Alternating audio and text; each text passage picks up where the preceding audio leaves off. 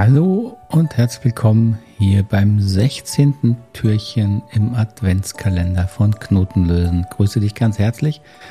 Und was versteckt sich heute hinter dem Türchen? Heute geht es um Empathie und Mitgefühl, das unterschätzte Bedürfnis.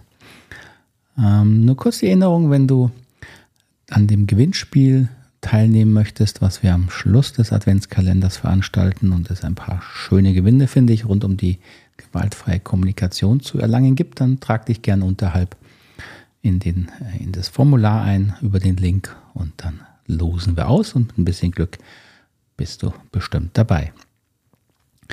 Empathie und Mitgefühl als Bedürfnis.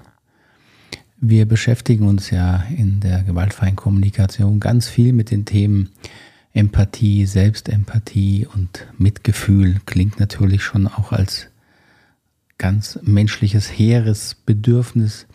Und gleichzeitig äh, erlebe ich, dass mit diesen Begriffen auch viele Missverständnisse verbunden sind, ähm, die ich immer wieder auch in meiner Geschichte in der GfK erlebt habe.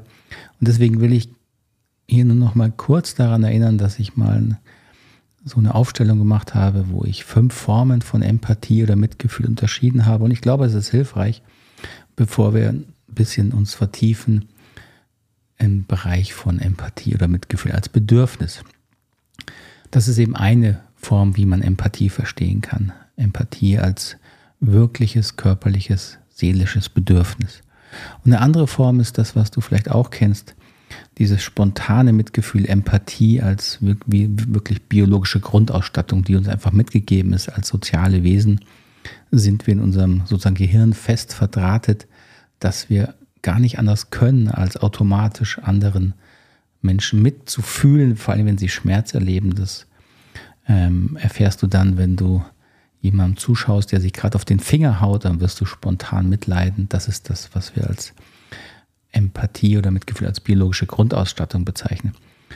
Und dann gibt es noch Empathie als moralischen Wert. Das möchte ich auch davon unterscheiden als Bedürfnis moralischer Wert ist, glaube ich, dass wir Menschen, von denen wir ein hohes, denen wir eine hohe, hohe Reife ähm, zusprechen, also weisen Menschen, wen immer du da auch im Kopf hast.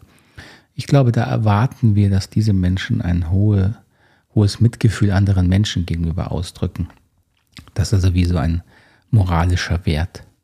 Dann gibt es Empathie wirklich auch als Strategie, also als Handlung.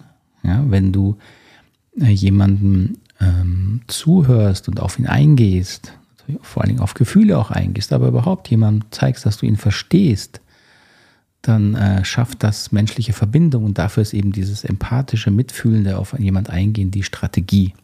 Also kann man Empathie auch wirklich als Strategie, als Handlung verstehen. Und dann gibt es nochmal das nur kurz als fünfte und letzte Form, eine spezielle Form, wie wir im Rosenberg-Modell Empathie als Form der Unterstützung betrachten. Das, was wir empathisches Begleiten, empathisches Coaching oder empathische Unterstützung nennen, wo wir nochmal eben speziell den Blick auf Gefühle und Bedürfnisse ähm, wenden und die Erfahrung ist, dass das eben nochmal eine sehr vertiefte und spezielle Form der inneren Klärung ermöglicht. So, und von diesen fünf möchte ich eben heute nochmal das Empathie als Bedürfnis in den Blick nehmen. Mitgefühl als Bedürfnis. Und was heißt das? Das heißt für mich eben, dass wir wirklich innerlich einen, ein Erleben brauchen, eine Qualität von einer Verbindung zu unserer emotionalen Ebene, die sich eben dann auch körperlich wirklich sehr, sehr positiv anfühlt. Und das merken wir vor allen Dingen dann, wenn wir in belastenden Situationen sind, wenn wir Sorgen haben, wenn wir Trauer erleben, wenn wir Verluste erleben, Ängste erleben, dann habe ich schon oft die Erfahrung gemacht, dass ich selber auch dann erstmal versuche, diese Gefühle zu vermeiden. Das heißt, ich bringe mir dann sozusagen selber kein Mitgefühl entgegen, sondern ich vermeide eher hinzufühlen. Und das erlebe ich auch bei anderen Menschen. Und wenn ich es dann aber schaffe, die Gefühle in mir wenigstens wirklich zuzulassen. Mir selber gut zuzuhören. Mir selber die Einfühlung auch zu geben, die Empathie eben zu geben, mir selber mitfühlend innerlich zu begegnen. Dann reagiert mein Organismus und es entsteht so ein bisschen eine Entspannung. Und das erlebe ich auch immer wieder, wenn ich andere Menschen unterstütze, wenn sie sich wirklich verstanden sehen, gerade auf emotionaler, auf Gefühlsebene, dann kommt so dieses, oh, ja, dieses Ausatmen, dieses Entspannende, das in meiner Interpretation bedeutet, ah, jetzt werde ich endlich verstanden. So, und dieses Bedürfnis können wir uns eben ein Stück weit zumindest auch selber erfüllen, indem wir nicht Gefühle wegschieben, sondern uns bemühen, ihnen empathisch offenen zu begegnen und eben zulassen, dass da emotional etwas in uns ist, was gefühlt wahrgenommen werden möchte. Und das kann wirklich dann auch erstmal eine Entspannung bringen, ohne dass natürlich gleich deswegen alle Sorgen weg sind oder alles das, was uns belastet, weg ist. Im Außen ist das ja oft noch da. Aber wenn wir dann noch uns, unseren innerlichen Zustand ignorieren oder gar nicht haben wollen, dann haben wir ja doppelt Belastung sozusagen. Das, was wir im Außen nicht wollen und das noch, was wir im Inneren nicht wahrhaben wollen. Und ich glaube, wenn wir lernen, dass wir uns selber mitfühlender, mit mehr Empathie begegnen, dann ist schon viel gewonnen und da bist du ja auf dem besten Wege, wenn du hier dich mit dem Rosenberg-Modell beschäftigst, weil da, führt, da spielt diese Form der Empathie natürlich eine zentrale Rolle. Dann nennen wir sie Selbstempathie.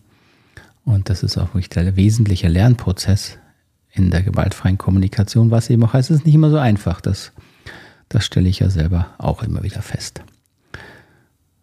So, ich hoffe, das war eine kleine Anregung für dich, vielleicht heute mal bewusst wahrzunehmen, vielleicht heute Abend mal, wie ging es dir denn heute wirklich? Mal die Gefühle wahrnehmen, ohne sie gleich weghaben zu wollen und mal ein bisschen auch zu spüren, das tut eigentlich ganz gut, wenn du dir selber mit Mitgefühl und Empathie begegnest. In diesem Sinne wünsche ich dir einen ganz schönen Tag noch oder auch eine geruhsame Nacht, wo immer du gerade mich im Ohr herumträgst. Bis zum nächsten Türchen. Mach's gut, alles Gute, ciao.